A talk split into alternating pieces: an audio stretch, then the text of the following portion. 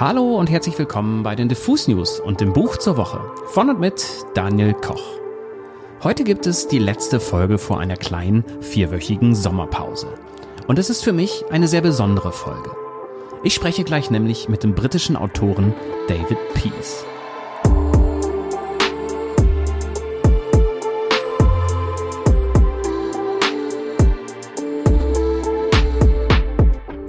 Wer diesen Mann noch nicht kennt, seine Romane sind zugleich Krimi, Lyrik und Literatur und klingen ungefähr so, als hätten Slow Tie oder Stormzy ins Literaturfach gewechselt. Bekannt wurde David Peace mit den vier Romanen des Red Riding Quartett. Diese schnell getakteten, hochpolitischen, abgründigen Romane tragen jeweils Jahreszahlen als Namen und widmen sich der Jagd auf den Yorkshire Ripper. Dieser misogyne Serienmörder tötete zwischen 1975 und 1980 mindestens 13 Frauen. Wer bei David Peace aber auf heroische Polizisten oder Gerechtigkeit oder eine saubere Aufklärung hofft, ist bei ihm an der falschen Adresse. Peace steigt mit seinen Protagonisten in die Abgründe der Polizeiarbeit, zeigt sensationsgeile Reporter und erzählt von der grimmigen Stimmung, die damals in der Region herrschte. Peace stammt nämlich aus Yorkshire und arbeitete mit diesen Romanen quasi auch ein wenig die eigenen Erfahrungen auf. Die BBC machte später aus diesen Büchern übrigens drei sehr düstere Filme, die ich euch an dieser Stelle auch ans Herz legen möchte. Die gibt's zum Beispiel bei Amazon und Co. Etwas später schrieb David Peace dann den Roman GB84 und warf sich damit direkt in die harten Auseinandersetzungen der britischen Minor Strikes im Jahr 1984. Sein erfolgreichster Roman in England war aber The Damned United. Ein schwarzhumoriger biografischer Roman über den Trainer des englischen Erstligavereins Leeds United. In Deutschland ist von David Peace soeben der dritte Band von seiner Tokyo-Trilogie bei Heine Hardcore erschienen. Diese drei Romane nehmen ebenfalls reale Verbrechen als Ausgangspunkt und spielen zu großen Teilen im Tokio der Nachkriegszeit. Es ist ein lautes, kaputtes, verunsichertes Tokio, das so gar nichts mit den Hochglanzbildern zu tun hat, die man heutzutage im Sinn hat. Der dritte Band heißt im Deutschen Tokio Neue Stadt und wurde übersetzt von Peter Thorberg, der es ganz gut schafft, den sehr eigenen Rhythmus von David Peace zu treffen. Ich freue mich wirklich sehr, dass David Peace Zeit für ein Interview hatte. Er ist nämlich wirklich einer meiner absoluten Lieblingsautoren. Da er in Tokio lebt, fand das Gespräch natürlich via Zoom statt. Und leider waren die Voraussetzungen meinerseits nicht ganz so, wie ich das geplant hatte. Ich saß nämlich nicht im Studio, sondern stattdessen mit Corona zu Hause. Und am Haus, in dem ich wohne und den Podcast aufnahm, fanden gerade Fassadenarbeiten statt. Wundert euch also nicht, wenn es im Hintergrund manchmal ein wenig hämmert. Aber nun denn, viel Spaß beim Gespräch, das wir natürlich auf Englisch führten.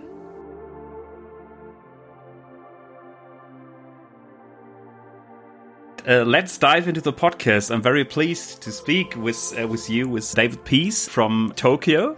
So, how has your day been, and how does a day uh, in your life look these days?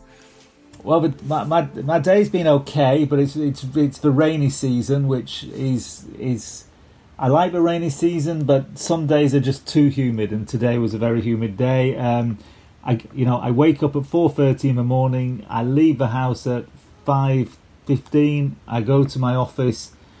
I stay in the office uh, until about one o'clock. Then I go for a long walk across Tokyo, um, and and then I come home, have some dinner, and then um, I, I often often in the evenings I, I, I, talk to people in England or Europe, like for, for example yourself today. So it's a you know in the office I'm just writing and researching and doing what I always do, yeah, every day and I do I do about seven days a week. Yeah.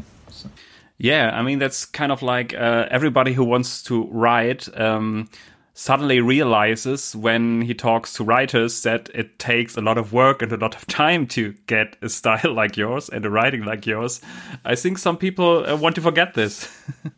yeah, I, I mean, I, I do a little bit of, you know, for the last 10 or so years, I've done some teaching at the University of Tokyo, which I really enjoy because it uh, because otherwise, I, I, I, do particularly, you know, uh, it's a it's a way to actually to to not become too self centered and to and to also I'm curious to know what younger people read and what they're interested in and so forth. Um, but yeah, most of the time it's it's being on your own, um, and um, and actually the thing that I didn't realise is that it gets harder. I thought it would get easier, but each book gets harder and harder, um, and and I and, and that, that's the, you know that's the, that's the, that's that was the biggest surprise to me. But um, you know, so if you're starting out and you're finding it difficult, maybe you should stop because it only gets worse. yeah. That's what I often hear, kind of. Um, yeah, uh, right now I want to uh, to take the last part of your Tokyo trilogy as a starting point because it's coming out again in Germany, and um, it's um, it's a great, fantastic book once again, and pretty dark stuff once again, and um, and I really like how once again you picked a kind of like a, a crime that really happened, and a crime where I would say most of uh, Western people or British people or German people would absolutely have no clue what it's about. So, can you tell me about uh, the crime that kind of like kickstarted this third novel, uh, the deaths uh, of the president of the train, um, of the train of Japan? Um, so, what was it that brought you to this case? This case, um, you know, actually, you you know, as you as you say, most people outside of Japan are not very familiar with the case. Um, most people in Japan under the age of 40 might also nowadays not be as familiar as they used to be. But at one time, this case was, um, for Japanese culture, Japanese society, this case was like the Dreyfus affair or like the Kennedy assassination. It was a huge, huge cultural, um, uh, you know, marker. And so essentially what happened was that in 1949, during the American during the Allied American led occupation of Japan, the head of the national Japanese National Railways, a man called Sadanori Shimoyama, um, in the middle of negotiations with the trade unions about cutting jobs, he went missing. And for 24 hours he was missing, and the J- Japanese police and the American military police were searching all over Tokyo for him. And then in the early hours of July the 5th, not far from where I'm talking to you now, in, in the northeast of Tokyo. His body was found on the railway tracks. Um, he'd been dismembered, he'd been run over and, um, by a train, he's, he'd been decapitated, he'd been dismembered.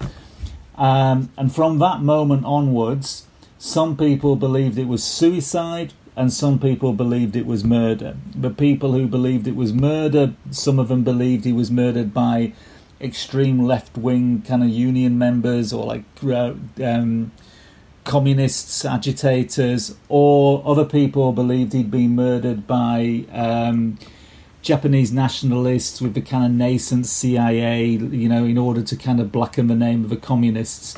And actually, this case then uh, went on and on and on because it was unsolved. There were parliamentary inquiries and so forth.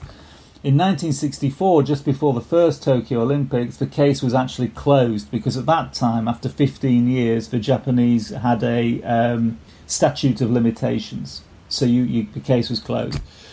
Um, but it's been the subject of you know hundreds of like uh, non-fiction books it's been the subject of novels in japan manga films and so forth um, but this is the as far as i'm aware this is the first um, uh, well, first English language, uh, uh, and also it's been translated into German, French, Spanish, Italian. Uh, it, it's the, the, first non-Japanese account of, of the case, and, it, and and it's a novel, um, and I think the uh, I suppose the, the difference between my novel and anything that's been written before is that um, you know compared to the Japanese novels that have been written about the case, uh, first of all, it's written from a non-Japanese perspective, but also it um, it follows the case over three distinct time periods. So the first part of the book is a uh, American investigator called Harry Shupak, set in the immediate uh, aftermath of the case in 1949. The middle section of the book is uh, set in 1964, just as the statute of limitations is coming to an end um, is, is, is, coming into play, Sorry, and and the Olympics is about to happen, and that focuses around a kind of a kind of Japanese private eye figure um, um, called Murata, um, and the search for a missing manuscript, um, which maybe would solve the case. And the final section is a uh, aging American translator in 1988 as the Emperor Showa is dying, um, haunted by his own involvement in the case back in 1949, um, uh, and and uh, and um, I think that's enough. I'll, I'll spoil it if I keep talking about it. Yeah, but that's that's the book. Yeah. Yeah, and once again, it's uh, one book. Uh, I mean, uh, the first time I read a book of yours, it was years and years ago, and I was kind of like interested in um, the British unions because I worked for the workers for the workers beer company uh, at Reading Festival and Glastonbury Festival, and realized that they were kind of like started as uh, a way to collect money for the fight against Thatcher. And uh, I bought a book because I, I read, oh, it's a novel about um, the unions, and it's a kind of crime book. And then I read the book, and I was totally shocked by your style and your prose. I haven't read something like that before, so uh, and I kind of stuck to it in a way. So uh, and and then I realized while reading. Um, the Red Riding Quartet and the books about um, the crimes in Yorkshire, and then the Tokyo trilogy, that um, you kind of tend to um, to find very dark stories at the places where you live or where you grew up, because uh, the Yorkshire Killer was kind of like a memory of your childhood. Um, what do you think? Have you asked yourself in the last years uh, what what drives you to that kind of like uh, part of history? Well, I know. I, so the the the first four books for Red Riding Quartet and GB84, the book about the miners' strike, which is a book you're talking about, the British Union book. Yep. Um, those, those, those, those.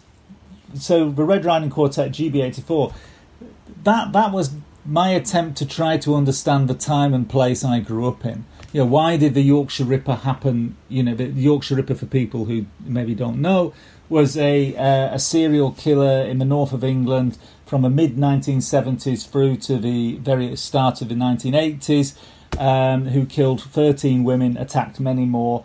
Um, and um, the, the you know it cast a huge shadow across the Great Terror for a long period of time across the communities of the north of England. Um, it coincided with a time of dark economic recession, the rise of Margaret Thatcher, and in a way that period culminated in 1984 with the miners' strike when the government, the Thatcher government, provoked um, a confrontation with the mine workers in order to really change the way that British and actually then later European society that basically to destroy the idea of collectivism.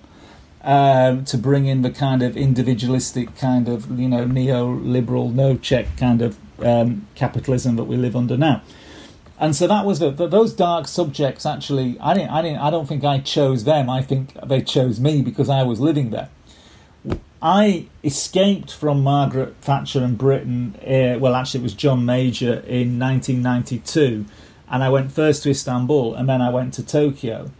And when I was in Tokyo, I started to write the books, the Red Riding Quartet, then then then the GB84, and then Damned United and some other things.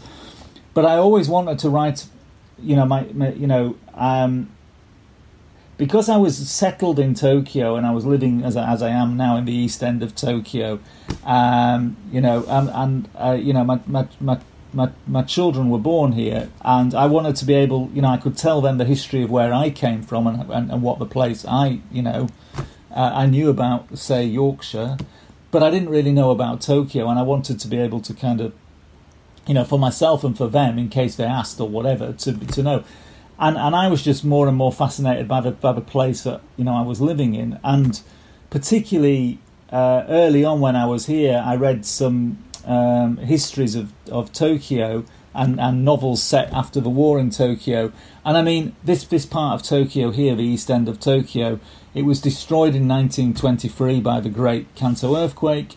Um, it was rebuilt as a kind of modern city, and then it was bombed really in, in, in one night. In one night, in March 1945, this whole area was destroyed. And uh, and for to, to, give one example, you, you, know, if you study maps and so forth of um, uh, Tokyo before the bombing, uh, there were lots of little kind of canals and kind of it was there was lots more kind of water.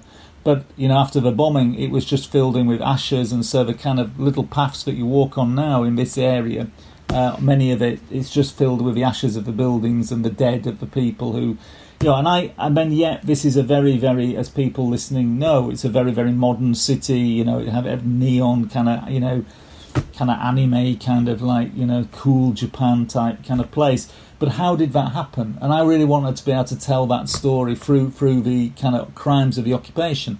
And I think that crime, um, I mean, that crime has, I think, if I have, a, I have an uneasy relationship with the idea that, that we use crime as entertainment. But I think that we can use crime as a way to, as a key to try to examine a society. I don't, I don't think that crimes happen by a, by chance. Really, I think that they are. Um, um, I, I think that crimes happen in a particular time and a particular place for a particular reason, and I think to try to understand um, a place, crimes can often be the, the way in to that place. So each of the Tokyo trilogy books deals with real life crimes that happened during that during the occupation period, and that then had a kind of legacy.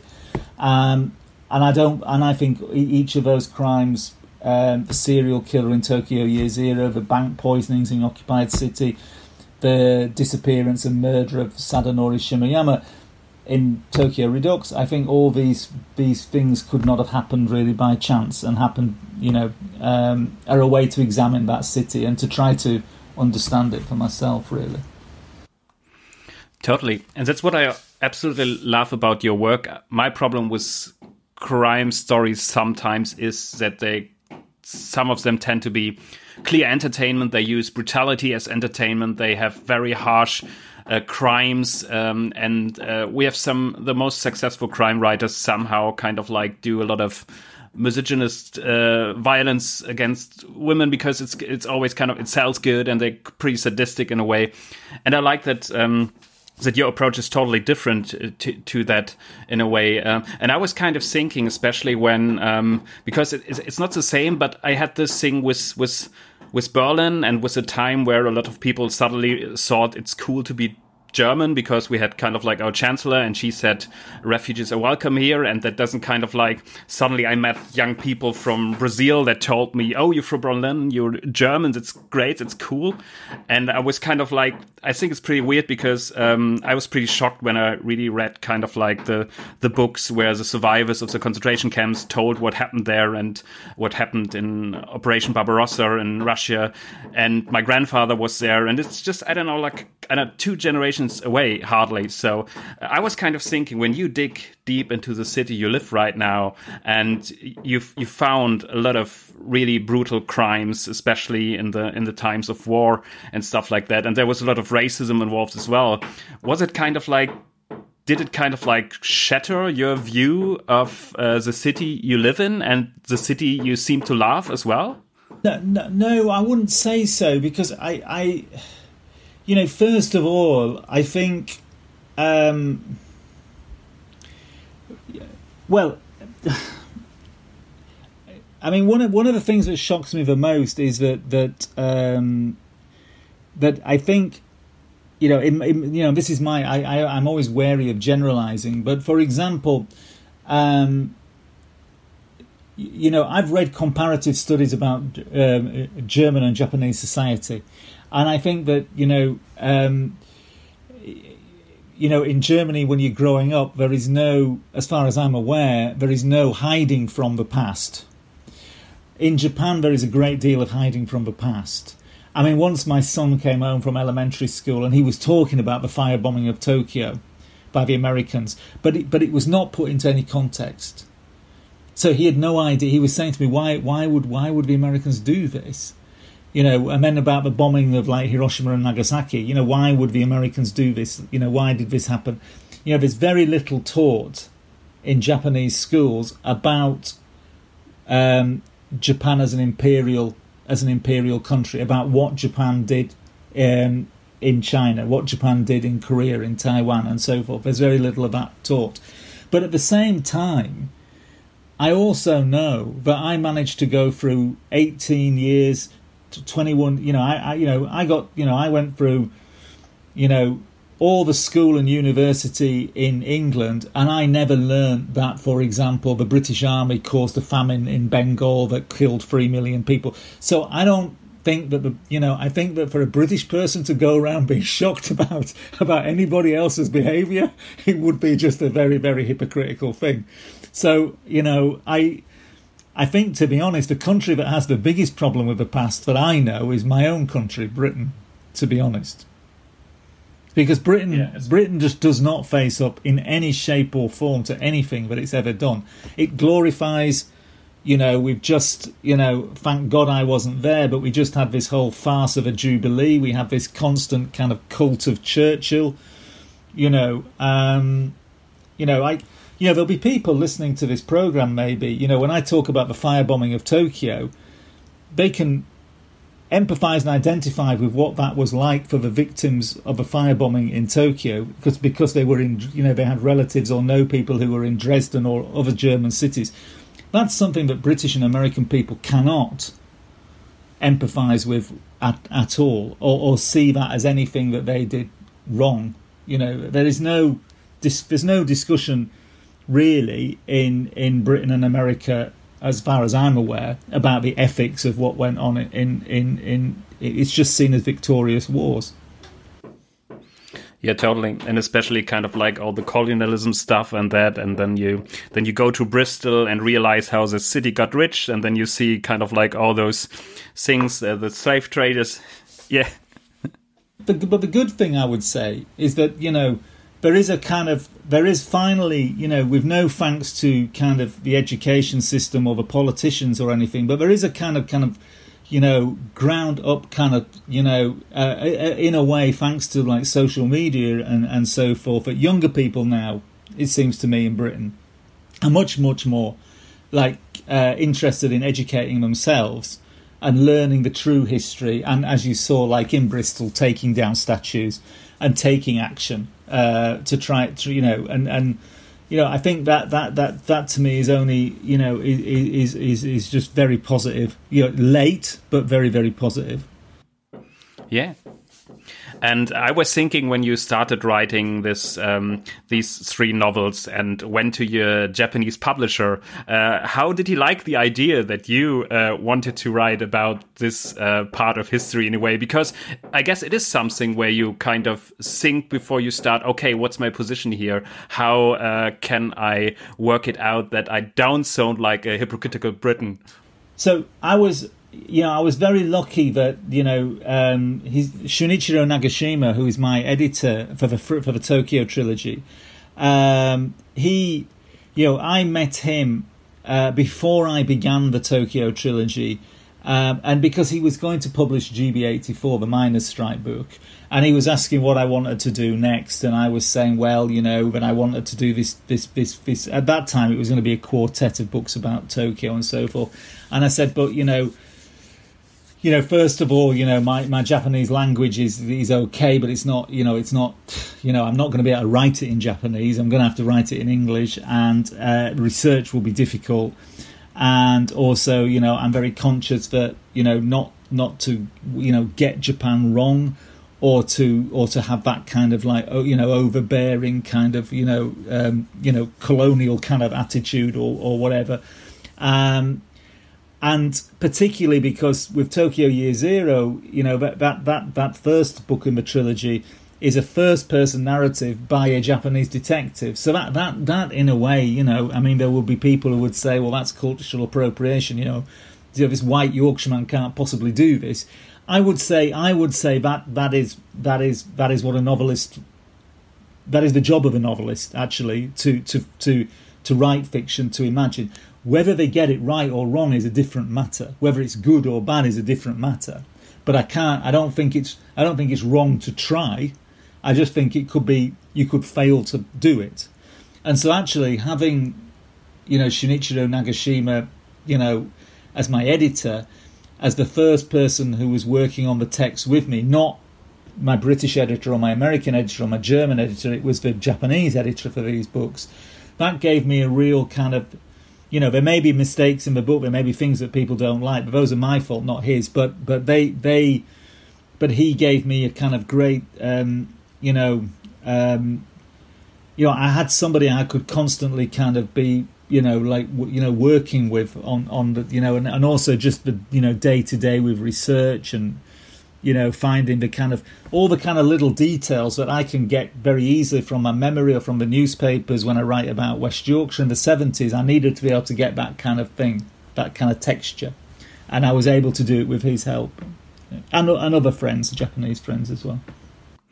Yeah, and that's one thing that I always loved about your novels because it has they all have their certain rhythm and they uh, work with a lot of kind of like voices of the time they are happening. So that you always realize uh, um, how is the writing in the tabloids and in the political press. Um, we realize in tokyo redux that there um, the president who has been killed that there were posters hanging around that basically wanted his head and stuff like that and um, how how do you how do you start um, when you write a story like that? Because it seems, uh, from a reading point of view, that um, I always kind of think uh, it is literature. It's, it's great literature, um, but it could be kind of like it sounds sometimes like a very um, I don't know, like like like journalism in a certain style as way as well, because you always look. Uh, you don't always have only your voice and the voices of your characters, but uh, you you get the tone of the generation in a way. How is your working approach there? Do you spend days and days kind of like in, in, in big rooms with big books, or do you pester the police to get acts and files? so actually, there's, there's, there's, there are days and days of, in big rooms with big books, but um, actually the first thing I do is is that I go to the uh, newspapers.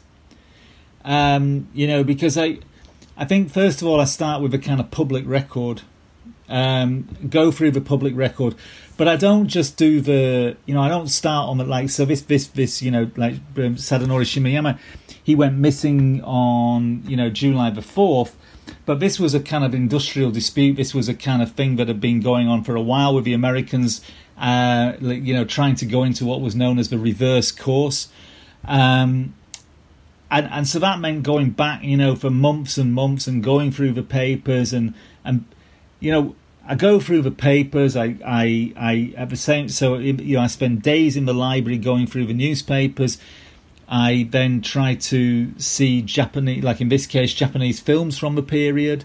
Uh, listen to the music of the period, read the novels from the period, and I'm just really, really trying to get to a point where I can kind of really uh, see the city as it was. It, it's it's a kind of as if I'm decorating a stage, and, and, and at some point it will be complete, and I can then, you know, and that the characters begin to come to life and to move around the stage, and you know, or or or, or you know, it's it's so it's a bit, you know, and then and then at some point it's all it's all there, um, and it just kind of, you know, and I'm trying to kind of then convey the sense of the city to the to to the re- to the reader to try to I'm trying to make the books a kind of lived experience so that you're in the book you know that you're with the people in the car in the you know in the in the heat of the summer driving through the night that you can kind of really have that sense of being there.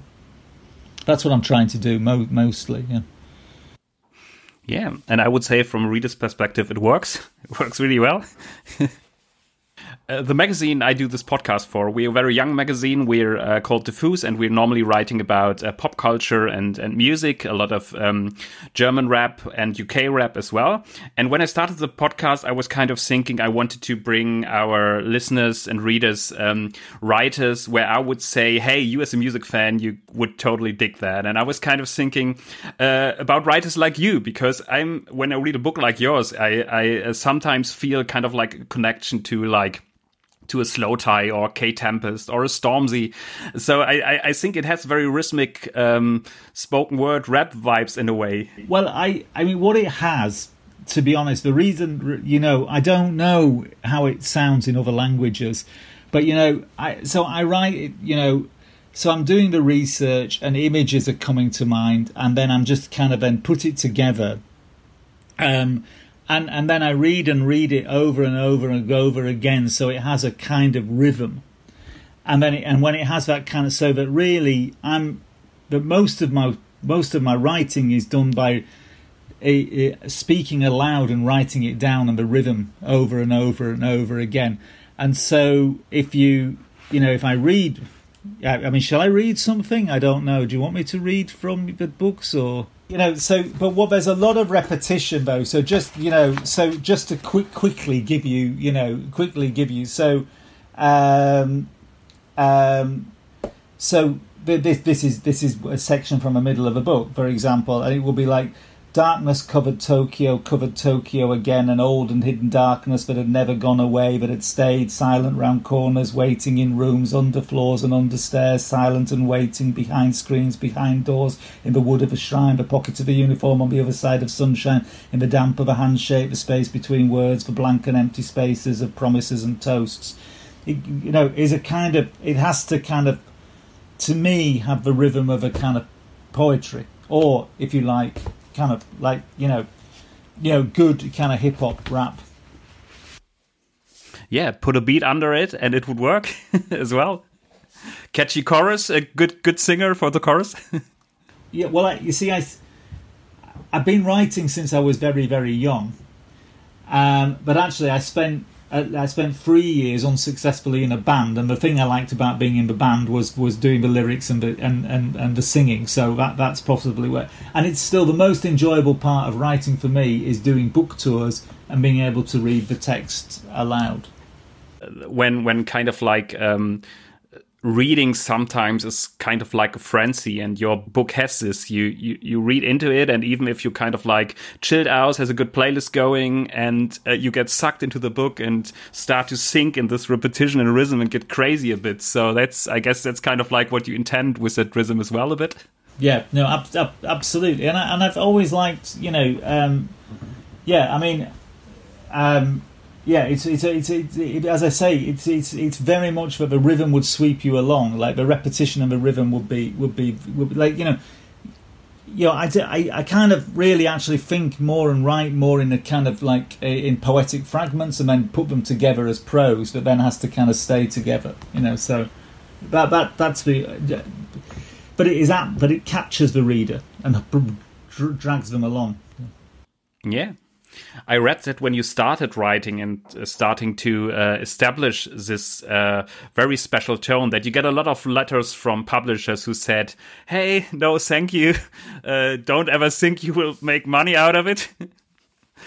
yeah, I, I, when I was living in Manchester in the in the in the late eighties, um, I, I, I wrote a very very long book, um, and I sent it to every publisher in the UK and they all rejected it. Yeah, and they also, and then I'd written a play that was rejected. I wrote two screenplays that was rejected, um, and but but in fairness, actually, that that book was not actually um, that book was not the style that like you know the style that I like Tokyo Redux is you know this is my eleventh eleventh published book. It's taken a kind of time to develop.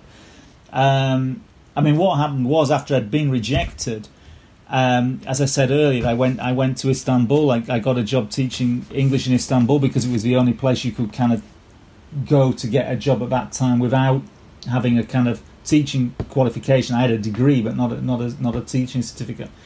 Um, and then I came to Tokyo, and in Tokyo, um, I mean, I felt, you know, I, I you know, to, to be honest, the rejections really had hurt me a great deal but I st- but I and I hadn't really in Istanbul. I, I was in I, I had so little money that I just had to work and work and work. And so for about the two years in Istanbul was one of the few times when I wasn't really writing a book.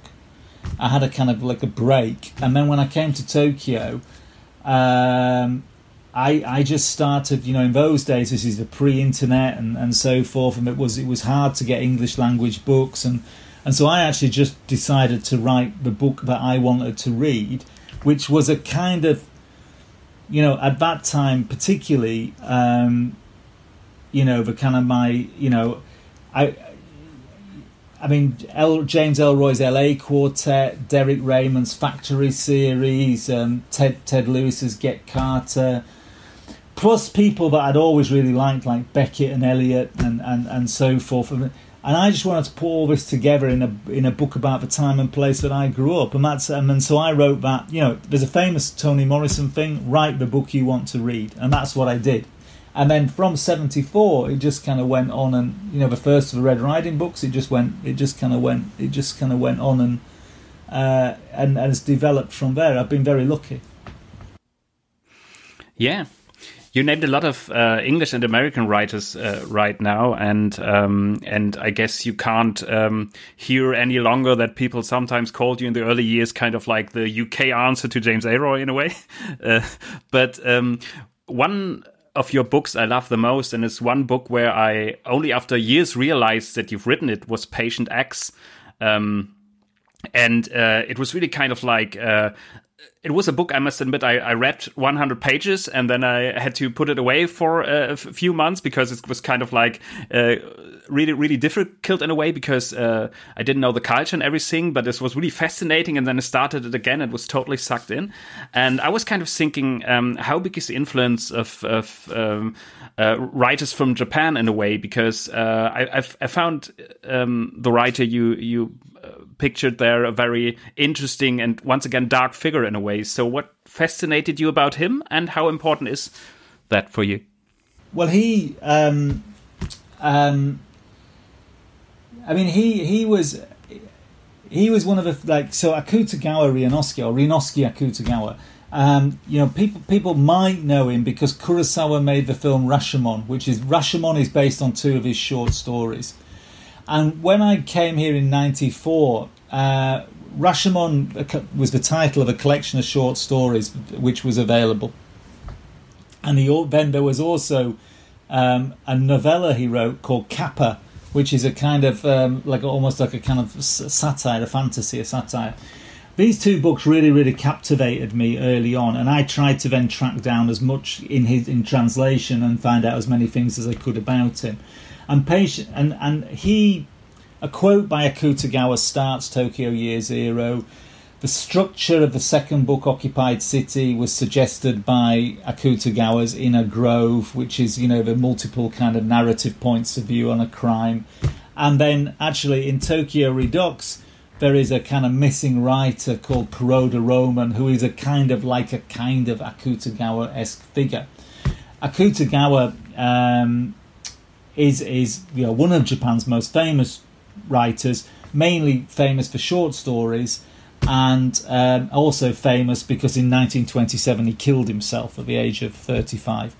And so mine, the novel I did before Tokyo Redux uh, was was called, as you said, Patient X, and that that is a kind of my attempt to kind of tell the story of his life through kind of like homages to the stories he wrote.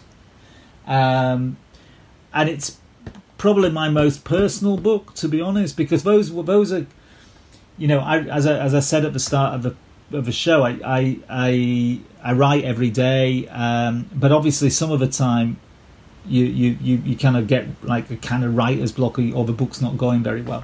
And so actually what I do when I get that in that kind of situation, I, I, I go to writers that I really like and I just copy out by hand lots and lots of their work. And actually, Akutagawa's one of the things I like to do with writers in translation is to compare the translations. So, for example, you know, I can, you know, there may be three or four different English translations of Akutagawa. The same with actually, for example, the poems of Paul Celan. You know, um, actually, the plays of Heiner Müller you know, there, are certain writers that really kind of fascinate me, and I, and I, I, like comparing the different translations and then trying to kind of make my own kind of text. And so Akutagawa, Patient X, kind of grew out of this kind of these kind of practice stories that I did, really.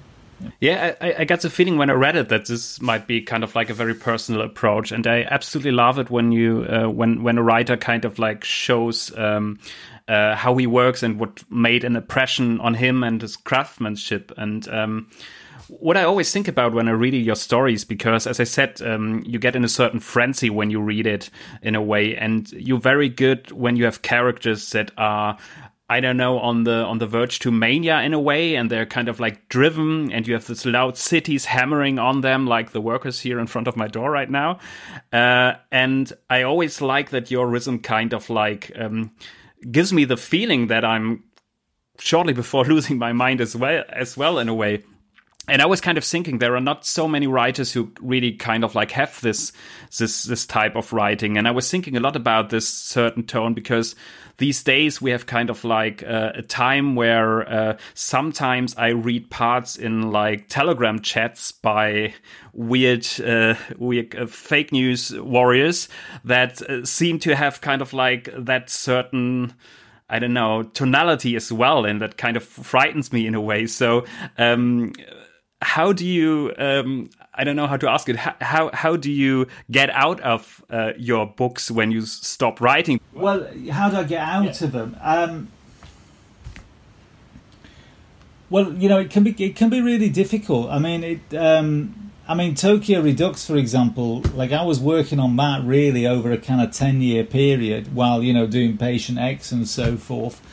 And then you know, and then I'm like now I'm trying, you know, since you know I finished this book just before the pandemic um, happened, and then I've been since that time I've been trying to write about England again, to, about the UK, um, and it can be quite hard to leave one world behind and one kind of voice and characters behind, um, and it, you know, I think you know it sometimes worries me because I think I think at some point I, you won't, you, I won't be able to do it, and I'll be trapped. I'll be trapped in the kind of character and world I've created, and, then I won't be able to get out of it again. Um, it will be a harsh time then. Well, it would be. It would be. I mean, I, I, I think I'm I'm drawn to characters and people that are. I you know I think if if you you know for for me to for the for you know when I'm writing these books, I'm in these books 100%. I'm obsessed by these books. The, the, the, this is all I'm thinking about. You know, it's I'm waking, sleeping, waking, dreaming about these books. This is all that interests me. I think that I'm drawn to people. You know, characters in real. You know, the characters in the book are usually based on somebody in real life who's who has that kind of obsession. Um, that's that's you know what kind of um, you know, I'm I'm interested in in, in you know in, in artists, writers, musicians who take things to the limit. Really, who will who will, and I'm particularly interested in people who will push for form. You know, whether it's the form of music, the form of theatre, the form of a novel. Um, I, am interested, you know, who are obsessed enough to kind of try and to push for form. Um, I think you know if something matters, it, it it's it's you know it's a matter of life and death to you and and and and, and that and i think that's maybe what i hope the reader gets through it the sense that it matters. You know if it doesn't matter to me why should it matter to anybody to read it you know? Um, you know i think that's what you know and, that, and that's what that, that's what you know i look for in, in the music i listen to in the books in other books i read. It's it, it's something that really matters to the person who's done it. You know it's not you know it's, you know unfortunately you know, a, a, you know, you can see a lot of people. Um, they maybe do things for money or for celebrity or not for the not for the art really, um, or not, you know, and um, um, and and and and so you kind of you're looking for somebody who's who's who's who's you know who's committed to what they're doing. Yeah, and I read uh, and I know that. Uh what what helped you to to find a different uh, view on life is football once and again. And but then you you took that topic as well and made two very successful and good uh, books out of it. Um, how is your connection with english football right now? And did it uh, help you to right now? Yeah. And did it help you to write about that topic or did you kind of like ruin the, the being a fan with it in a way well, the thing is, you see, the thing is, I was never really a fan. Like, I, like I am a fan. You know, like I support Huddersfield Town. I, you know, I was devastated at the end of May when we lost the when we lost the playoff final. Um, we, um, but but I but I am able to you know I, I wrote the Damned United after GB8 so actually you know I wrote GB84 the book we talked about about the miners strike. And then I was planning to write Tokyo Year Zero with the help of Nagashima. And I needed something kind of you know I, I had this idea about these 44 days when Brian Clough managed Leeds United in 1974 and it was just going to. The idea was that it would just be a kind of, you know, it was just going to be a kind of like a kind of a quick kind of hey ho, let's go kind of Ramones one two three four like kind of you know bit of a kind of back to basics kind of book.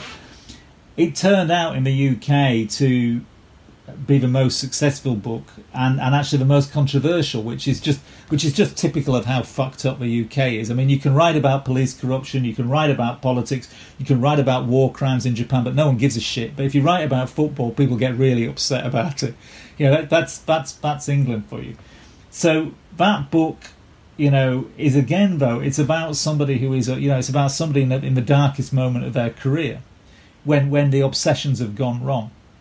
The other football book, Red or Dead, is a different kind of book and is is um, is also a very personal book. I mean that that book is my you know, I wanted to write a book about uh, which was for me uh, a book about uh, the first half, it's a book about Bill Shankly when he goes from Huddersfield Town to manage Liverpool, and about the first half of the book is about how Bill Shankly turns Liverpool Football Club into you know, one of the most famous football clubs in the world.